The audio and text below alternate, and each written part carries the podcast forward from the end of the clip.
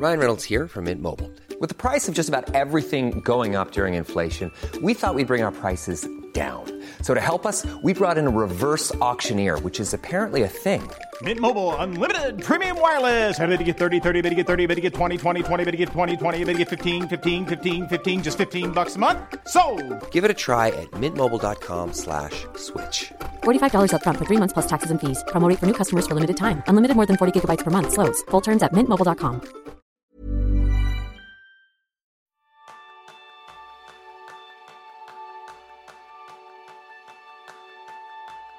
El 85% de los trabajadores no están comprometidos con su trabajo. ¿Eres tú uno de ellos? ¿Estás listo para renunciar a tu jefe, porque la gente renuncia a los jefes y no a las empresas, o a tu proyecto? ¿Te preguntas qué sucederá con tu trabajo cuando los robots y la inteligencia artificial llegan a tu lugar de trabajo? Pues ese es el tema principal del programa de esta semana, donde aprenderás a evaluar tu trabajo actual y diseñar tu trabajo del futuro para que sea satisfactorio y significativo. Bienvenidos a un nuevo episodio de Kenso, el podcast donde descubrirás cómo vivir la efectividad para ser más feliz. Soy Kike Gonzalo, aprendiz en irme de donde no soy feliz. Y yo soy Jeroen Sánchez, aprendiz en disfrutar mucho y mucho de mi trabajo.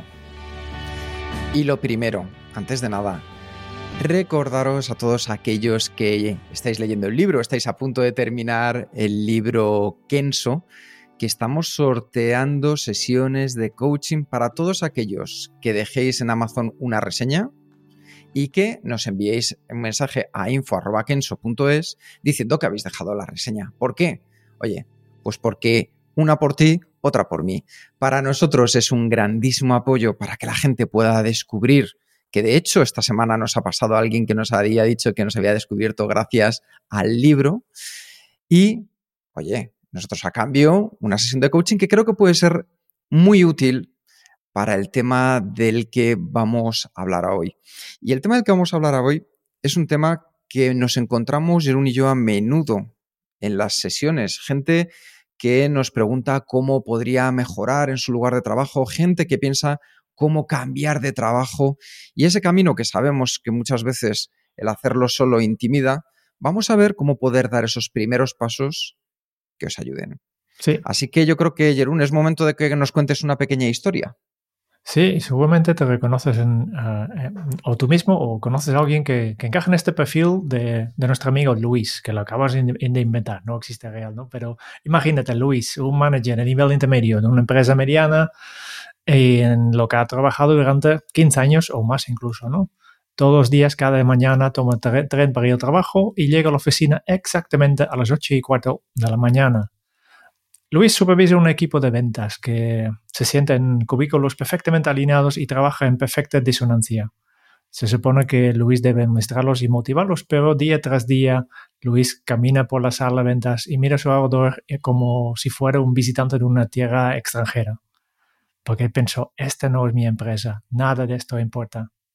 Luis se va a casa con un tren de las 5 y cuarto de la tarde para encontrar aquí sus dos hijos que vienen de la escuela ha podido pagar un tercio de su hipoteca, por tanto va por buen camino. Y mientras está en el viaje de tren a casa, mientras apoya su cabeza contra la ventana vidrio, viendo el mundo que pasa por el paisaje que pasa, se viene a la, cabeza la letra de una canción de Talking Heads, Once in a Lifetime. Esta frase de, and you may ask yourself, well, how did I get here? No te preguntas, ¿cómo he llegado aquí? Yo creo que seguramente todos nos conocemos un poco en esta situación. Sí, Jerón, porque nadie nos ha enseñado a diseñar nuestra carrera cuando éramos jóvenes. Con un poco de suerte tuvimos un test, que en ese test nos dijo algunas preferencias que podíamos tener. Yo recuerdo que en el mío me salió ser cura, Jerún, o sea, ahí te lo dejo. No he estado cerca de la vida monacal, pero bueno, oye, mira, sí. fue una, una, una, pequeña prueba que me pusieron en el camino por si quería adentrarme en ella. A mí me salía ciencias o, o gestorería. Y Sí, yo sí, de papeles, eh. pues nada, nada, nada. Igual que tú como cura, yo como, como gestor, no, no, no, no, no. Hacías ese test, recibías los buenos consejos y recomendaciones de, de padres, porque los amigos a esa edad estaban tan perdidos o más que, que uno mismo. Y aunque con, él, con las mejores de sus intenciones lo hacían, es difícil que alguien que no se dedica de manera profesional te pueda dar un punto de partida sobre qué decidir cuando te lo dan también con toda su buena intención, como decía antes, pero desde su punto de vista, desde su experiencia y desde sus creencias, desde lo que le ha funcionado a uno. Por eso es muy importante en estos casos. Yo siempre lo digo, trabajar ya desde el comienzo con gente profesional en este ámbito que pueda ayudar a los jóvenes. Porque si no, te pasa como a ti y como a mí, que nos adentramos en esa vida laboral, vas dando pasos que crees que son los correctos por parte de la sociedad, vas promocionando, vas ascendiendo, te van subiendo el salario. Entonces, lo que empezaba como, esto parece que no es para mí, cuando echas la vista atrás te pasa como a Luis, que han pasado 15 años, y ya con 40 dices, ¿y ahora para qué? ¿Para qué voy a cambiar? Pues queridas amigas, queridos amigos, es el momento de darnos cuenta que hoy, más que nunca, debemos ser conscientes de nuestro futuro laboral, porque nos adentramos en una situación de lo más incierta acerca de lo que nos viene. Ya habréis escuchado esa frase que más del 80% de los trabajos que existirán de aquí a 10 años todavía no existen. Lo gracioso, Jerún, es que esta frase ya lo decían hace 10 años y veo algunas cosas nuevas, pero no un 80%. No, no, pero también nosotros, eh, nuestro, nuestro propio trabajo de ayudar a la gente a organizarse, a ser más productivo, no existía cuando nosotros estábamos estudiando y teníamos que elegir a qué te dedicas. Por tanto, y solo va cada vez más rápido. Si, si miras los avances que en la sociedad, por ejemplo en tecnología, el tema de la inteligencia artificial que ha explotado el año pasado y se está moviendo con una, una velocidad que, realmente da vértigo, que da vértigo de las cosas que se puede hacer ya. De hecho, esta mañana estaba probando yo una nueva inteligencia artificial que directamente te gestiona y te automatiza tu día a día conforme a como tú eres. O sea, ya estamos dando pasos que no es que te escriba un artículo sobre un tema que tú le propones, sino que con determinada información que tú le aportas, te decide qué hacer y qué no hacer en cada momento. Si es interesante, ya os hablaremos de ella en el futuro. Lo importante aquí son las personas, eres tú, tú que nos estás escuchando. Y necesitas desarrollar una capacidad de, de resiliencia, una capacidad que viene incorporada en el ser humano. De hecho, recuerdo aquella entrevista que realizamos con Antonio Garrigues en el episodio 68, donde nos decía que una de las mayores capacidades del ser humano es ser resilientes. Es decir, el aguantar todo lo que nos va a venir por delante, el adaptarnos y amoldarnos a ese tipo de situaciones. Lo importante es que para ser resiliente en un futuro en el que no sabemos qué trabajos habrá disponibles y qué sea diferente, ahí es donde nosotros debemos tomar las riendas y liderar nuestro cambio, porque tú vas a ser el gran responsable de tu propia trayectoria profesional. Es una frase que abrazo mucho. La digo muchas veces, la comparto, que uno debe de liderar su cambio. ¿Por qué? Porque hoy en día, más que nunca, yo que vengo del mundo de los recursos humanos, lo comparo con hace 20 años, somos responsables de nuestra propia trayectoria profesional. Y esto no solo dentro de una empresa, sino si yo tengo mi propio proyecto o mi propio proyecto vital también.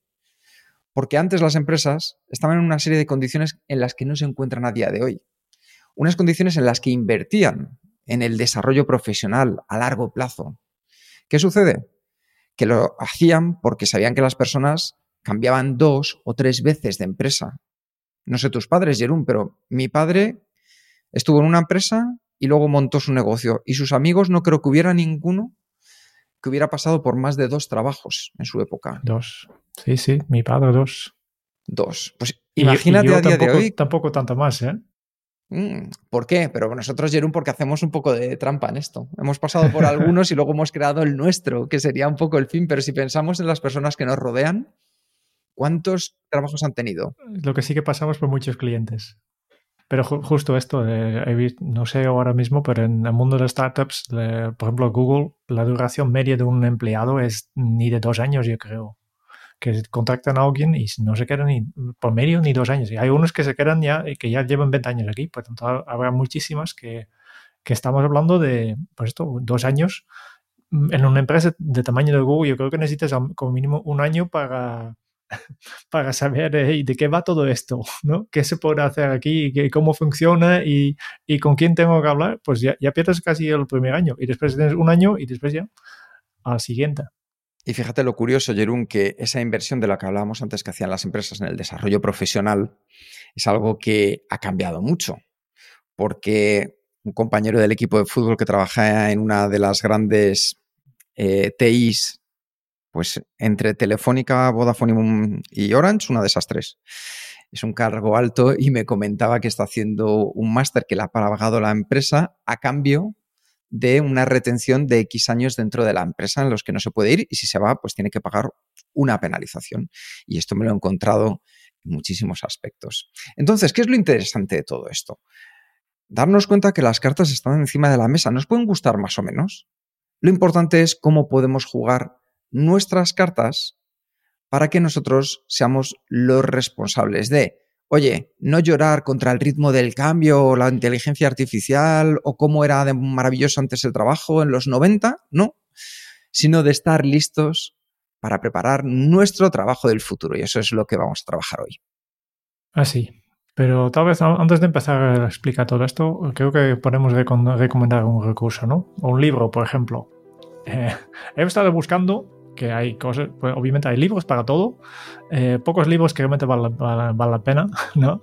Y este es lo que hacemos habitualmente con, con nuestros patrones de Kenzo Círculo, pero hoy hemos, no lo hemos de, reseñado, pero sí que hemos encontrado un libro que podemos recomendar porque es de calidad, que se llama Designing Your New Work Life. Dijeron mucho que, que, incluye el título la palabra new, porque, claro, ellos es un libro de Bill Burnett y Dave Evans, dejamos ya el enlace, pero al estudiar eh, buscar este recurso, hemos encontrado que tienen dos libros, el Designing Your Work Life y Designing Your New Work Life. ¿Cuál es la diferencia? Pues el Designing Your Work Life, diseñar tu, tu vida laboral, salió el año 2000, con un montón de, de buenos, buenos consejos pero no estaba preparado, no había previsto que podría pasar una cosa disruptiva. Sí, sigue hablando del cambio y que las cosas cambian poco a poco, pero no, ellos escribieron el libro no teniendo en cuenta que podría pasar algo como COVID. Y por tanto, después, una vez que han lanzado, justo, justo antes de COVID, pues han, han, reescrito su libro y este se llama Designing Your New Work Life. Por tanto, es todo lo anterior más está preparado para, para, un desastre natural o alguna cosa más grave. Pero es como un manual de, ayuda en este sentido. Sí, Jerón y yo lo teníamos en nuestro radar porque su primer libro, por así decirlo, es Diseñando tu vida. Y fue un auténtico gran éxito, también recomendable. Ese a lo mejor es probable que algún día lo reseñemos para los patrones de, de Kenso Círculo. Y este nuevo también tras leerlo, la verdad es que yo creo que es de lo más interesante. Así que una recomendación a tener en cuenta. Ligero, problemita. Está en inglés de momento. De momento, a ver si alguna editorial le gustaría traducirlo, porque es un gran libro. Vale, empezamos. Un plan, un plan. Yo creo que el primer paso para, para prepararte para el futuro, yo creo que es mirar dónde estás tú ahora mismo. Es comprender qué es lo que te motiva en tu trabajo y qué es lo que no te motiva, ¿no? Yo creo que aquí hay muchas creencias hmm. que, que, nos bloquean un poco, ¿no? Por ejemplo, me he escuchado muchísimas personas que piensan que en tu trabajo tienes que elegir entre ganar mucho dinero o hacer cosas que te gustan que es una, una, una dicotomía falsa que no existe. No necesariamente uno excluye el otro, que sí que hay, obviamente yo me puedo imaginar en este caso, yo tengo un trabajo que tiene mucho propósito, que me gusta mucho, pero puedo imaginarme otros tipos de trabajo con que puedo ganar mucho más dinero. Pero son cosas que no me gustan en general. Pero también puedo decir lo mismo sobre muchos de estos trabajos que, que, ganan menos dinero que yo, que tampoco me gustan. ¿no?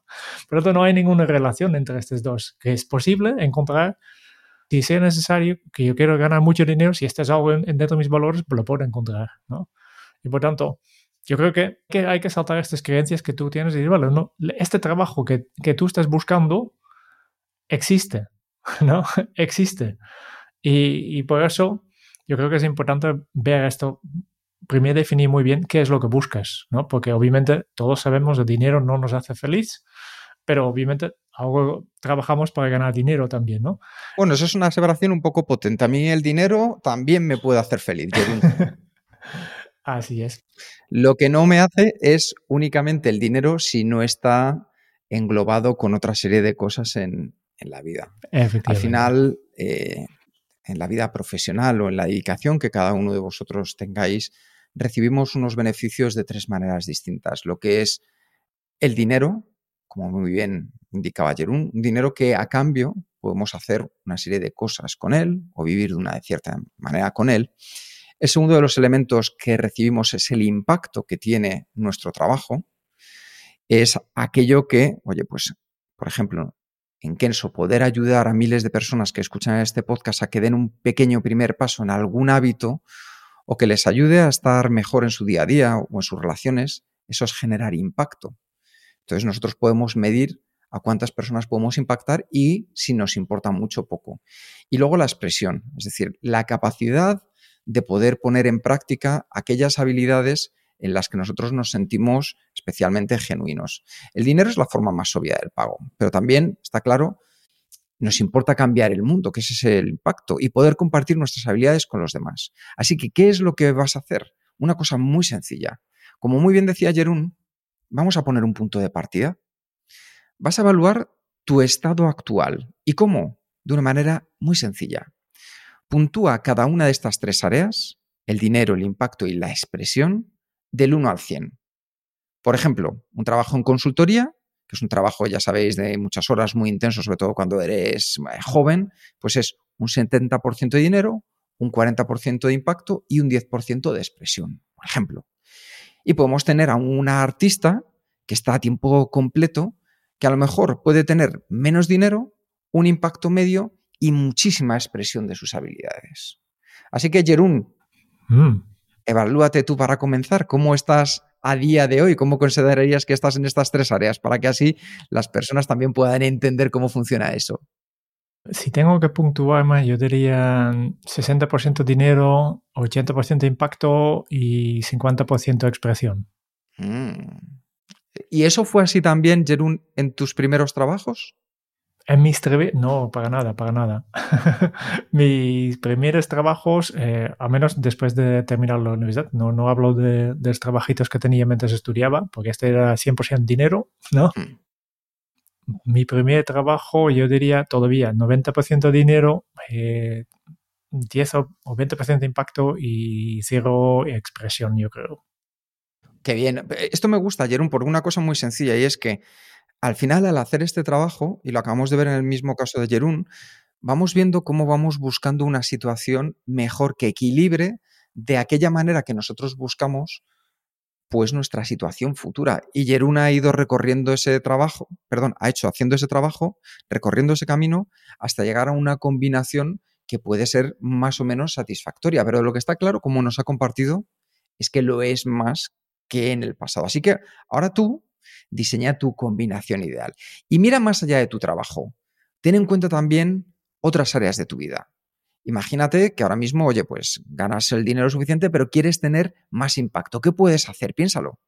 Pues imagínate que de repente dices, oye, es que estoy en un nivel 20 de impacto y me gustaría en esta nueva situación ideal subir hasta un 50 de impacto. ¿Qué es lo que puedes hacer? O imagínate que lo quieres hacer en expresión, pues, oye, a lo mejor no es cuestión de que dejes tu trabajo actual para convertirte en un poeta profesional, pero sí puedes intentar compartir tu poesía en estas noches de micro abierto. Yo, por ejemplo, Jerún, conozco a una persona que se dedica dentro del mundo de la banca, un trabajo además muy de números. Sí. Nacho, que es una persona que con su Rickenbacker compone todas las semanas una canción, Jerún, y compone una canción y la sube a YouTube con un vídeo. Qué bien. Entonces, esta persona, ¿qué es lo que está haciendo? Pues desarrollar esa tercera área que para él es muy importante, que es el área de su expresión. Entonces, no significa dejar nuestro trabajo, significa que tengamos en cuenta qué otras alternativas tenemos que puedan combinar muy bien con esa situación ideal que buscamos. Yo creo que al final lo que, lo que experimenta el ejemplo de, del Nacho, ¿no? Que, que, la conclusión es que tienes muchas más opciones de lo que tú crees, ¿no? Que, que tú tienes que buscar tu combinación ideal y crear un objetivo para esto. Y esto efectivamente puedes combinar trabajo y cosas fuera de trabajo. Por tanto, una vez que tienes un poco claro dónde quieres llegar, entonces ya llegará un poco la creatividad. Vale, pues perfecto. Imagínate, quieres tener más expresión pues entonces vas a hacer una, lluvia de, ideas, una tormenta de ideas, para pensar qué cosas podría hacer que me aumenten este porcentaje de expresión? ¿Qué puedo probar? Y yo creo que aquí es importante que lo dejamos muy, muy bien claro porque es cuestión de hacer experimentos. Voy a hacer esto, voy a hacer esto. En, el mundo de, desarrollo de productos hablamos de crear prototipos. Esto es lo que tienes que hacer también con tu, tu carrera, ¿no? Voy a crear prototipos, voy a mirar qué puedo hacer, si, si puedo hacer alguna prueba para ganar más dinero, para tener más impacto o para expresarme más. Es curioso, Jerún, porque una vez que tenemos esto en mente, de repente, cuando hemos hecho esta situación actual y esta situación ideal, ya empezamos a ver más claro hacia dónde nos queremos dirigir y eso nos ayuda mucho. Y en especial nos ayuda, ¿sabes qué, Jerún? A una cosa que normalmente es con la que yo me encontraba más a menudo, que es que no hace falta que renuncies, como bien decías, que es una cuestión también de rediseño. Es decir, muchas personas de repente vienen y me dicen, Kike, yo es que quiero dejar mi trabajo. Sí, yo también. Y yo creo que, claro, claro, muchas veces es, dices, joder, o sea, tan mal está la situación, o sea, después, como decíamos de Luis, después de 15 años, no siempre esa es la gran solución. Yo creo que aquí tenemos que tener en cuenta que dos cosas. Una, a lo mejor vamos a dejar ese trabajo, sí, pero lo vamos a hacer bien, por la puerta grande, lo vamos a hacer paso a paso, con el ritmo marcado y con la seguridad y confianza de haberlo hecho de la mejor manera posible para no huir de un trabajo. Porque cuando huimos de un trabajo, Jerón, ¿sabes lo que pasa? Que nos aferramos al primer trabajo que normalmente nos aparece. Y ese trabajo que nos aparece no tiene por qué ser el mejor. Yo siempre digo que hay que renunciar a unos cuantas ofertas de trabajo para aceptar la verdadera y la importante que es para aquella que has sembrado. Así que vamos a pensar cómo también podemos darle en el mientras tanto de tu trabajo actual una nueva vida. Sí, yo creo que el primer paso es sentirte bien con lo que con tu propio trabajo, buscar un poco los puntos positivos, ¿no? Los puntos positivos que hay tu trabajo también, que a veces cuando pensamos que tenemos que salir vemos directamente todo negativo lo que hay. ¿no? Y no necesariamente eso, has trabajado ahí un, tiempo y yo creo que puedes simplemente reformular y reengancharte a tu trabajo. Simplemente buscar eh, tu propia motivación para hacerlo. Ya hemos visto antes el, dinero, el, impacto y la expresión. Pues tal vez en tu trabajo que mm, no te motive tanto y no ves tanto impacto, y no, no, esto voy a hacer, el para qué que estoy haciendo esto es solo para dinero y, lo hago para vivir bien y para después en mi tiempo libre poder hacerlo.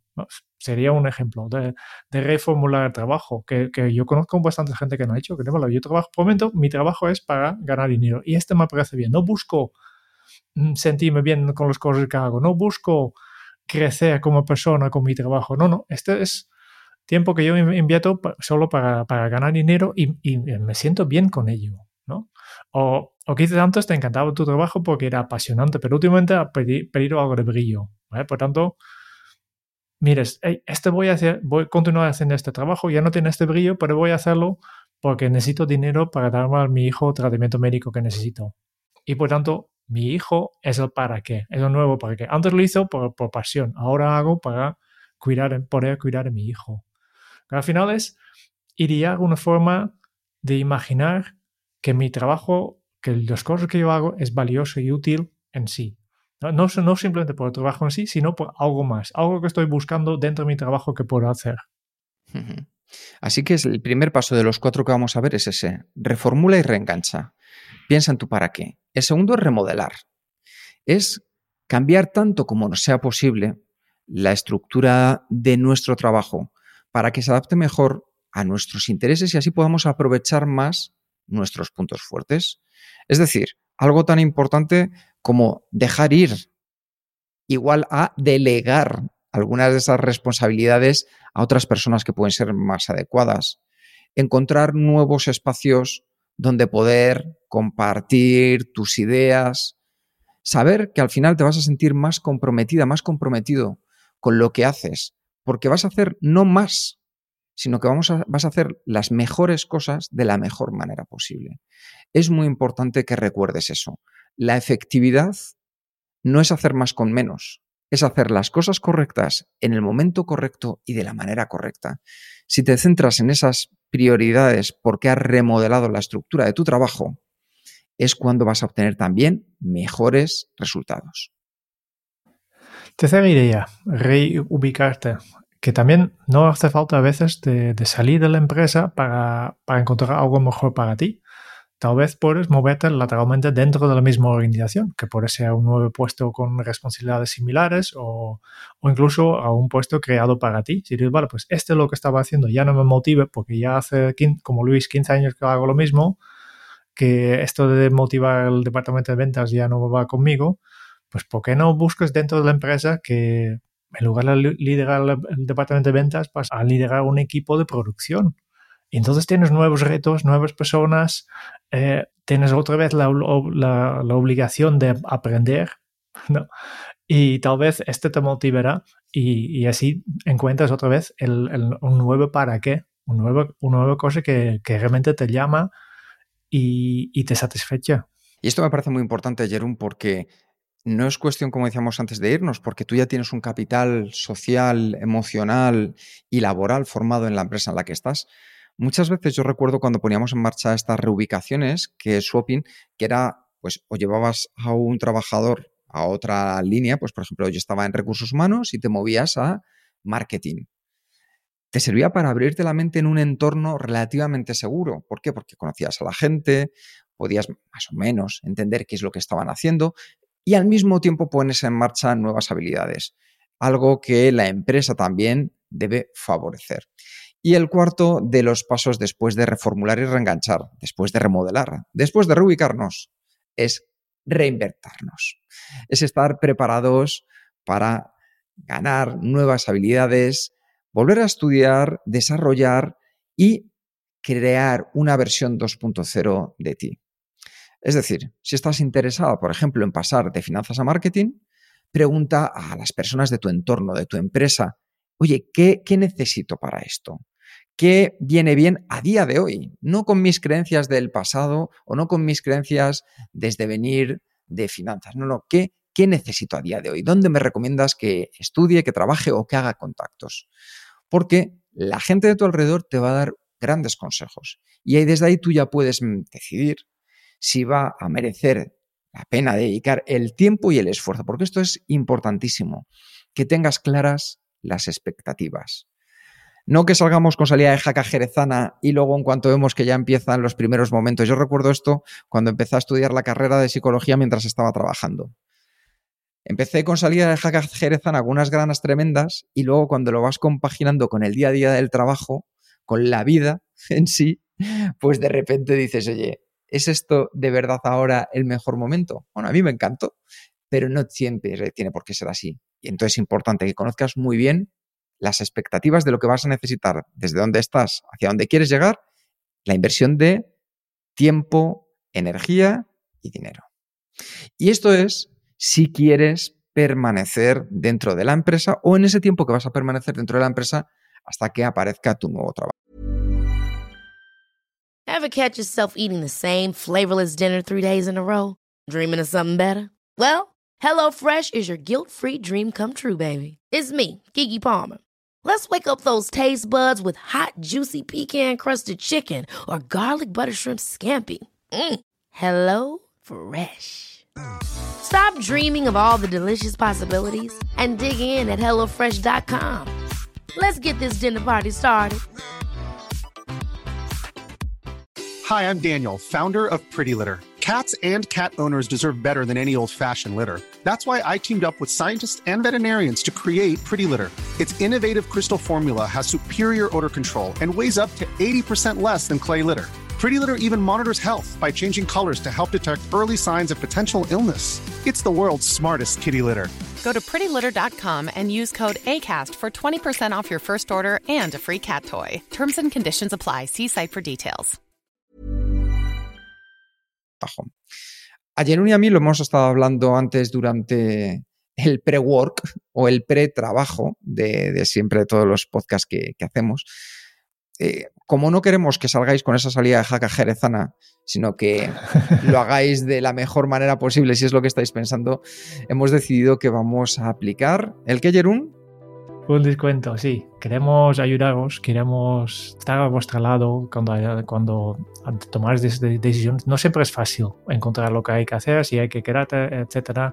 Coaching, esta es nuestra solución. Eh, coaching, podemos acompañarte en decidir si quieres quedarte, decidir si quieres saltar, hacia dónde quieres, eh, qué, es lo que te motiva, buscamos tu, motivación, definimos próximos pasos, definimos la ruta, la hoja de ruta, pues todo esto a través de unas sesiones de coaching, yo creo que, que, que nos puede ir bien. Y esto para los oyentes de este podcast, si te si te interesa esta sesión de coaching, pues vamos a ofrecerte un 10% de descuento, al menos en este mes. ¿eh? Durante los próximos cuatro semanas después de este, este episodio, Simplemente menciona que has escuchado el podcast cuando, fijes la primera cita. La primera cita sí que hemos puesto un pequeño precio simplemente para evitar que, que todo el mundo pide sesiones con nosotros para hablar de sus locuras. Simplemente ponemos un pequeño barrera, este, este pequeño barrera que es, que es mínimo, que sí que queda para, para simplemente filtro que este va a ser o no, pero después cuando empezamos con las sesiones de coaching de verdad, pues podemos ofrecerte un 10% de descuento.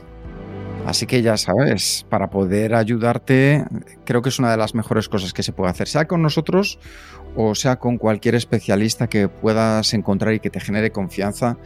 Eh, es una inversión en la que vas a ver el retorno de la misma enseguida. A nosotros nos pasa. Nos pasa porque lo vemos con gente que incrementa su salario de manera exponencial, que encuentra mejor trabajo, que se siente bien en la transición de uno hacia otro que entiende cómo mejorar la calidad de un trabajo del que no se quiere ir, pero a lo mejor ahora mismo no está feliz. Y por eso, como muy bien decía Jerón, la primera sesión que tenemos exploratoria son 10 euros, porque es para conocernos, pero también que haya ese compromiso por tu parte. Si fuera gratis, pues aceptaríamos muchas veces las cosas que son gratis simplemente por hacerlas, pero no habría ese puntito de compromiso. Y donde sí que va a haber un 10% de descuento es a partir de entonces. Y ahora sí, ahora vamos a hablar de alguna serie de ideas que te pueden funcionar muy bien para ir diseñando tu trabajo del futuro. Y para ello decía Jerún, vamos a hablar de Design Thinking, episodio 224 del podcast, donde hablamos cómo mejorar con Design Thinking. Ya sabéis, esa metodología en la que igual nos centramos en la inspiración, en la ideación, en la implementación y vuelta otra vez a empezar. De hecho, muchos de nuestros cursos, nuestros talleres, se basan en esta, en esta forma de ver el trabajo y la vida. Así que el primero de ellos, a ver, esto para mí es importantísimo, es dar el primer paso para expandir, para ampliar nuestra zona de confort cuando queremos cambiar de trabajo. Cuando estamos en nuestra zona de confort, que ya sabéis muchas veces tiene un poco una connotación negativa y yo creo que en cierto modo deberíamos empezar a desterrar esta connotación porque es un lugar que hemos creado y es un lugar en el que uno se siente a gusto, se siente en control, se siente en una zona estable de su vida. Yo creo que es bueno, porque es un eje desde el cual tú puedes comenzar a hacer cosas. Otra cosa es no salir de, la zona de confort. Entonces nosotros siempre nos gusta hablar de ampliar. ¿Por qué? El otro día lo hablaba con, con, una clienta y le decía, mira, justo detrás de la zona de confort está todo lo que me estás hablando ahora, que es la zona del miedo, la zona donde tenemos una falta de confianza en nosotros mismos, la zona en la que encontramos excusas para no generar el cambio, donde las opiniones de las demás las tomamos en la manera en la que queremos tomar para no salir de nuestra zona de confort. Y yo recuerdo muchas veces la metáfora de, de Jerún, que esta zona del miedo es una zona nebulosa, con niebla. ¿Qué sucede? Que en cuanto te acercas a ella, poco a poco se va disipando y te das cuenta que esa falta de confianza, esas excusas, esas opiniones, esas creencias son irreales. Y conforme das ese paso de valentía y te atreves a cruzar de tu zona de confort a tu zona de miedo, empiezas a vislumbrar el camino correcto a la siguiente zona, que es la zona del aprendizaje, que es la zona de donde puedes aprender, donde puedes generar más conocimiento, poner en práctica nuevas habilidades y afrontar nuevos retos, eso que nos da vida a la vida, como dice una maravillosa amiga Sandra. Y desde esa zona de aprendizaje pasamos a la última zona, que es la zona de crecimiento, donde está tu propósito, tus objetivos vitales, donde se va a encontrar tu nuevo trabajo. Así que ya sabes, atrévete, salta de la zona de confort y atraviesa con un paso de fe esa zona del miedo para llegar a tu zona de aprendizaje y una vez que la desarrolles vas a alcanzar tu zona de crecimiento. La idea, efectivamente, tal como he dicho, es ampliar este zona de confort. Cuanto más grande sea, menos tienes que salir. si, te gusta mucho estar dentro de tu zona de confort, pues amplíalo y así no hace falta que sales tanto. Vale, design thinking. Inspiración, ideación e implementación. Yo creo que empezamos por inspiración y este es simplemente en cuestión de ser curioso, de buscar aprender. Podemos aprender de las personas. Si tú tienes una idea hacia dónde quieres llegar, pues ¿por qué no hablas con estas personas? ¿Por qué no hablas con las personas que tienes en, tu entorno y planteas lo que estás pensando a ver qué opinen? Porque muchas veces ellos tienen recursos, ideas, conocimientos incluso que te pueden ayudar a encontrar este camino hacia el trabajo de tu futuro. También puedes aprender de, otros de expertos. Hay gente que se dedica a esto. Hay gente que, eh, tal como hemos comentado antes con el coaching, ¿no? De, que te pueden acompañar, que te pueden hacer las preguntas, que te pueden guiar, que te pueden dar consejos desde su, propio conocimiento del asunto. Incluso hay, también hay personas que ya están haciendo lo que tú te gustaría ser. Pues búscalos, intenta comunicar con ellos, a ver si, porque no hay nada más eh, útil ¿no? de aprender a alguien que haya hecho camino, que ellos ya no se han equivocado, por tanto no hace falta que tú cometas los mismos errores. Habla con ellos y, qué es lo que no tengo que hacer y qué es lo que sí que funciona para llegar a donde estás tú. También sumérgete en el contexto, mira dónde, dónde estás, qué entorno eh, eh, trabajan estas personas que hacen el trabajo que tú quieres que hacer, dónde están, eh, qué, cosas están leyendo, qué cultura hay ahí. Pues busca este, este, estas cosas para que, ya tienes una idea de, qué vas a encontrar. Y también puedes buscar inspiración análoga, ¿no? Que es básicamente buscar, bueno, pues yo quiero, no sé cómo llegar aquí, pero sí que sé algo parecido. Por, por ejemplo, si yo quiero, no sé, para decir una cosa, mi, mi trabajo de futuro es lanzar una, una tienda en internet para vender las cosas que estoy creando en mi tiempo libre. Que ya tengo esto mucha, soy muy hábil con mis manos y creo libretas, por ejemplo, ¿no? Yo, yo los decoro, decoro y quiero venderlos.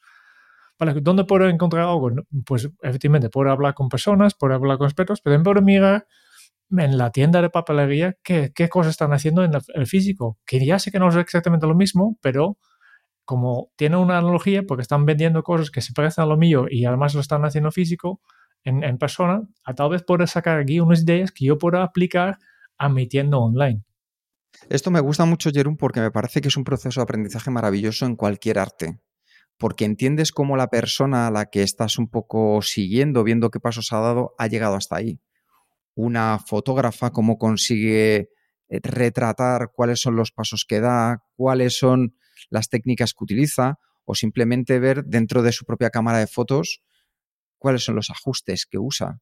O una persona, por ejemplo, a mí que me encanta, ya lo sabéis, la guitarra, pues digo, a ver, ¿cómo DH, que ahora como vuelven a tocar U2, cómo consigue este sonido? ¿Qué pedales utiliza? Entonces, el ir, el ir aprendiendo, el ser curioso, te va llevando por lugares que a lo mejor luego tú no sigues al 100%, sino que te desvías en algún sendero del camino para llegar hacia tu lugar. Y eso es de lo más interesante.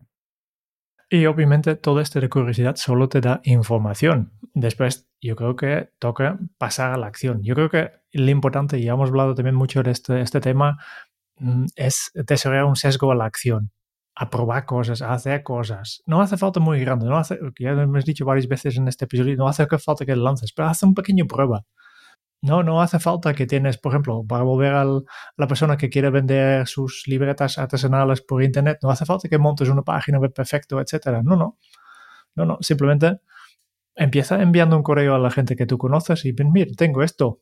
Y, no, no hace falta que tienes un webshop, no sé nada. Simplemente la gente te, te contactan por correo o por WhatsApp y haces un Bizum para pagarlos y, vas a correos y, y los envías algo ya tienes y de aquí ya sacas mucha experiencia. No hace falta que tienes todo esto. Haz pruebas, mira qué funciona, mira qué mensaje funciona mejor, mira un momento que tienes que ven, has venido algunas libretas, pues tendrás que buscar cuál es la, la, forma más económica de enviar estas libretas. Seguramente no los correos, que tienes que buscar otros. Así, poco a poco, paso a paso, vas ampliando. ¿eh? Prueba cosas y ves que funciona y ves que no funciona, ves que cosas son caros, que ves que cuáles son las cosas que te gustan, cuáles son las cosas que no te gustan. La única manera de saber todo esto es hacer pruebas, hacer pequeños experimentos y, y trátalos así. Simplemente dice, vale, pues voy durante una semana o dos semanas o un mes, voy a probar hacer esto en los fines de semana o después de mi trabajo, voy a probar esto, a ver si me gusta. Porque tal vez tú has pensado algo que, que, que, te parece súper chulo, pero tal vez no te gusta. Te gusta como hobby para hacer un, un hora al mes, pero no para dedicarte a esto. ¿Cómo sabes esto? Pues hacerlo.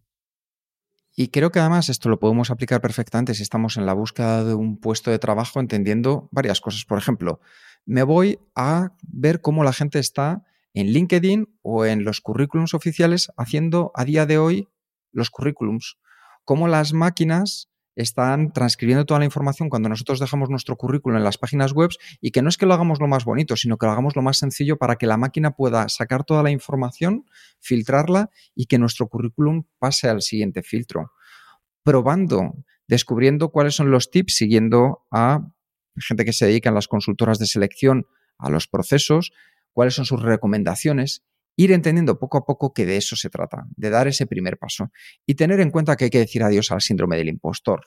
Ya lo sabéis, lo tratamos en el episodio 133, pero es ese que nos va cargando de, pero ¿quién te va a querer a ti ahora, criatura de Dios? Pero tú a tu edad, ¿dónde vas a ir? Pero que estos chicos de Kenso son muy majos, pero esto de encontrar el trabajo de tu vida, esos son... Yo os lo digo, no es un camino sencillo, ni es un camino fácil. Ahora, es un camino apasionante. Yo no puedo estar más feliz de estar haciendo el trabajo que estoy haciendo a día de hoy en Kenso. ¿Llegar hasta aquí ha sido fácil? En absoluto. Ha habido travesía por el desierto, ha habido momentos difíciles a nivel económico, a nivel personal, a nivel de dudas. Ahora, una vez que llegas hasta ahí, dices adiós a tu síndrome del impostor y te encuentras en esta situación, dices, joder, el viaje ha merecido la pena. Entonces, vete a estar dispuesto a decir adiós a tu síndrome del impostor. Y después yo creo que es importante que, hay que aceptar que es un proceso. No es algo que dices, vale, pues voy a diseñar mi trabajo de futuro, mm, voy a crear un plan, un plan de acción y voy a hacer paso uno, paso dos, paso tres, paso cuatro y victoria.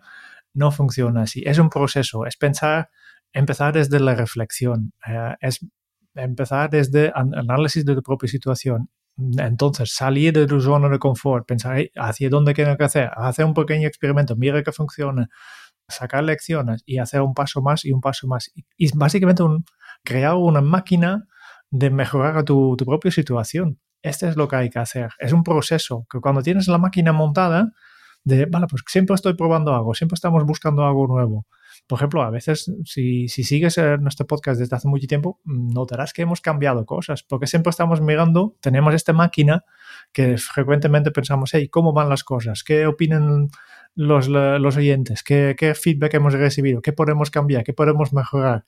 Porque solo así llegues al, al, al, donde quieres llegar, simplemente continuar mejorando y no, no descansar nunca.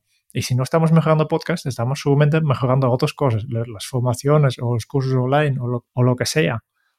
Es una máquina. Y una vez que has creado la máquina, pues notarás que, el proceso va, va, solo.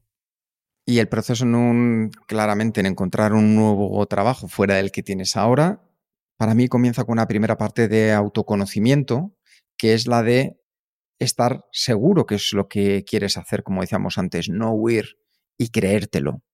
Ah, yo siempre lo digo, tenemos muchas más probabilidades si nos creemos lo que somos, porque hay áreas en las que somos muy buenos, hay otras en las que a lo mejor no, pero vamos a dar brillo y vamos a marcar la diferencia ahí. Entonces, lo primero, creérnoslo, esa parte de autoconocimiento. Después, preparar el proceso, entender cuáles van a ser los pasos que voy a seguir a nivel temporal.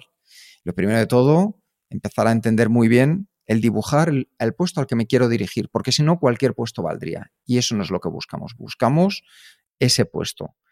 Entender después cómo tengo que adaptar mi currículum, no a contar lo que yo quiero contar, sino a que la persona que nos va a entrevistar o va a ver nuestro currículum le guste.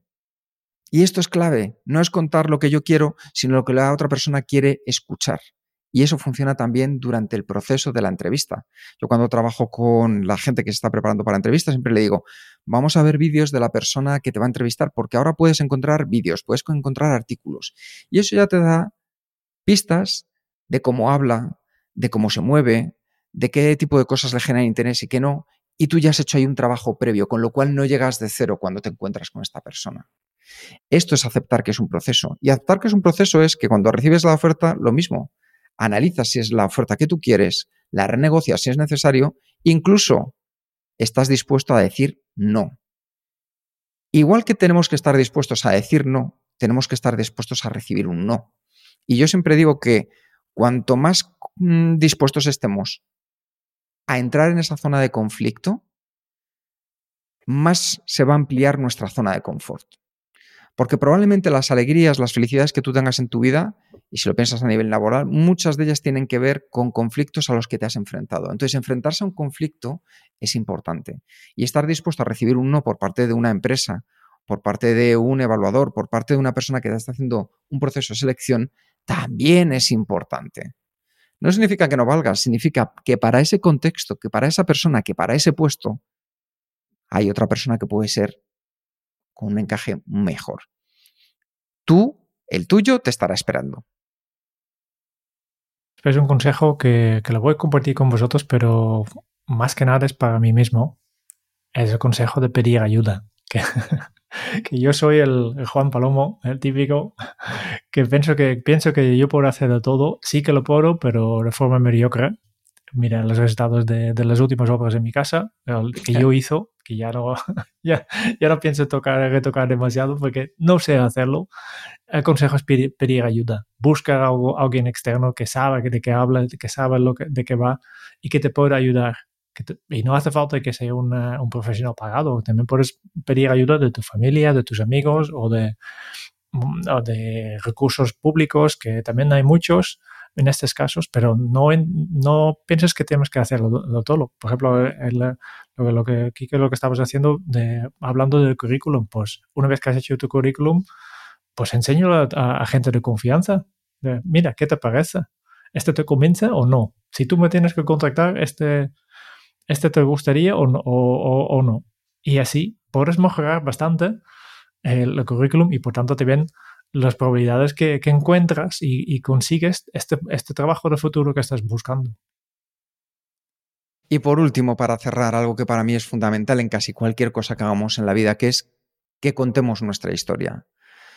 Que sepamos contar nuestra historia, que sepamos enlazar los momentos y que quien lo escuche sea como un cuento, que le enganche como esa novela que has leído alguna vez, esa serie que te ha mantenido en vilo. Las personas necesitan ese estímulo. Así que cuenta tu historia de la mejor manera posible. Y con esto llegamos al final de este capítulo, Jerún.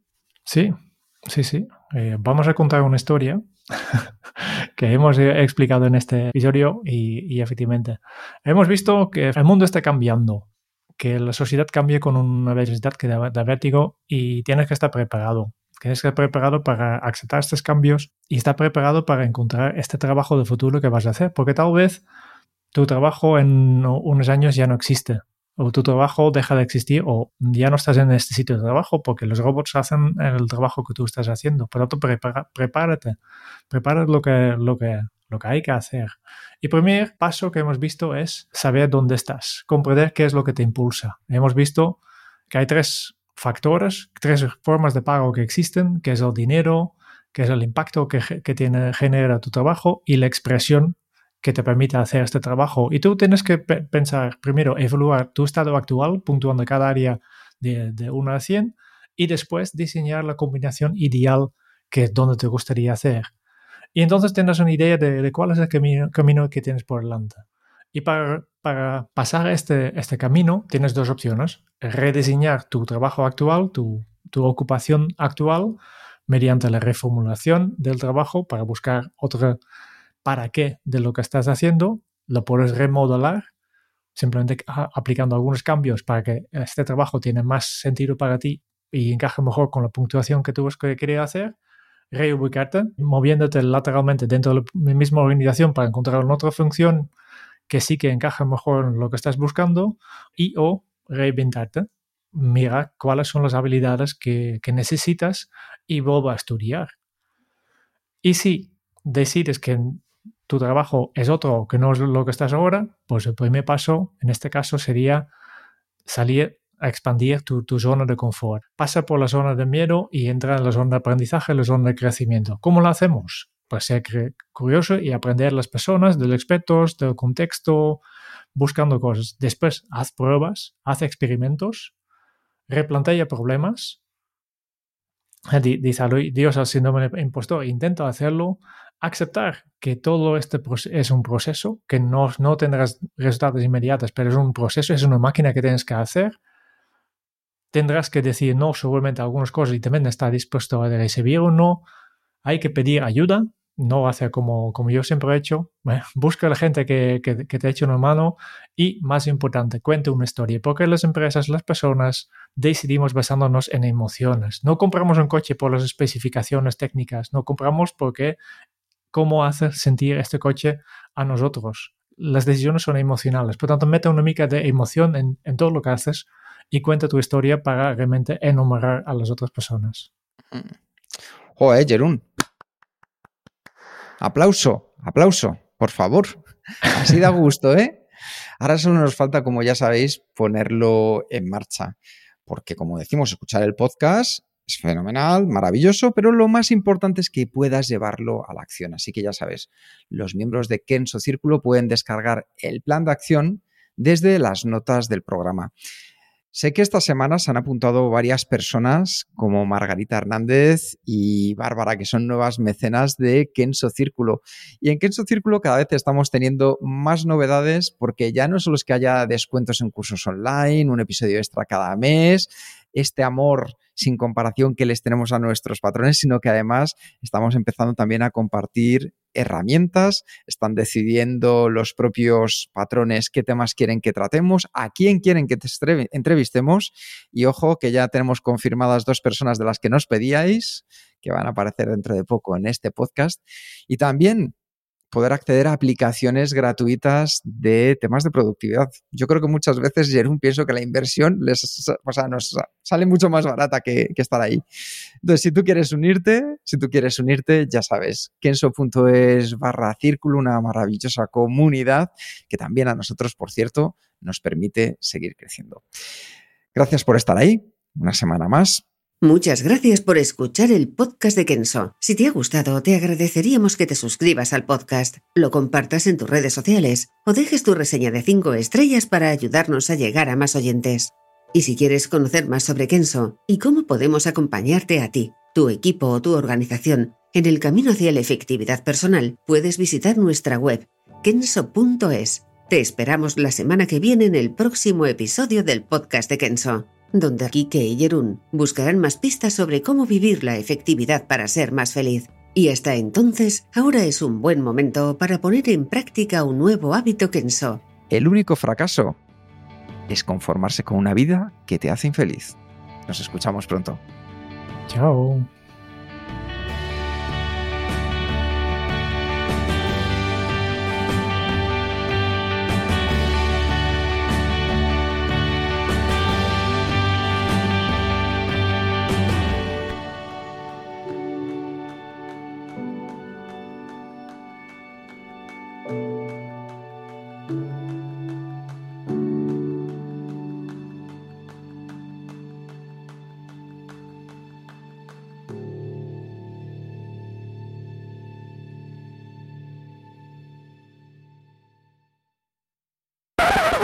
Design thinking.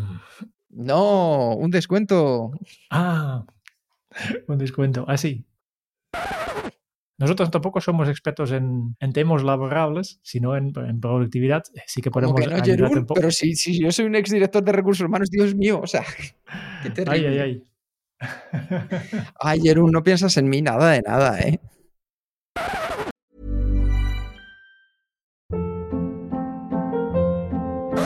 Hold up. What was that? Boring. No flavor. That was as bad as those leftovers you ate all week. Kiki Palmer here, and it's time to say hello to something fresh and guilt-free. Hello Fresh. Jazz up dinner with pecan-crusted chicken or garlic butter shrimp scampi. Now that's music to my mouth. Hello Fresh. Let's get this dinner party started. Discover all the delicious possibilities at hellofresh.com.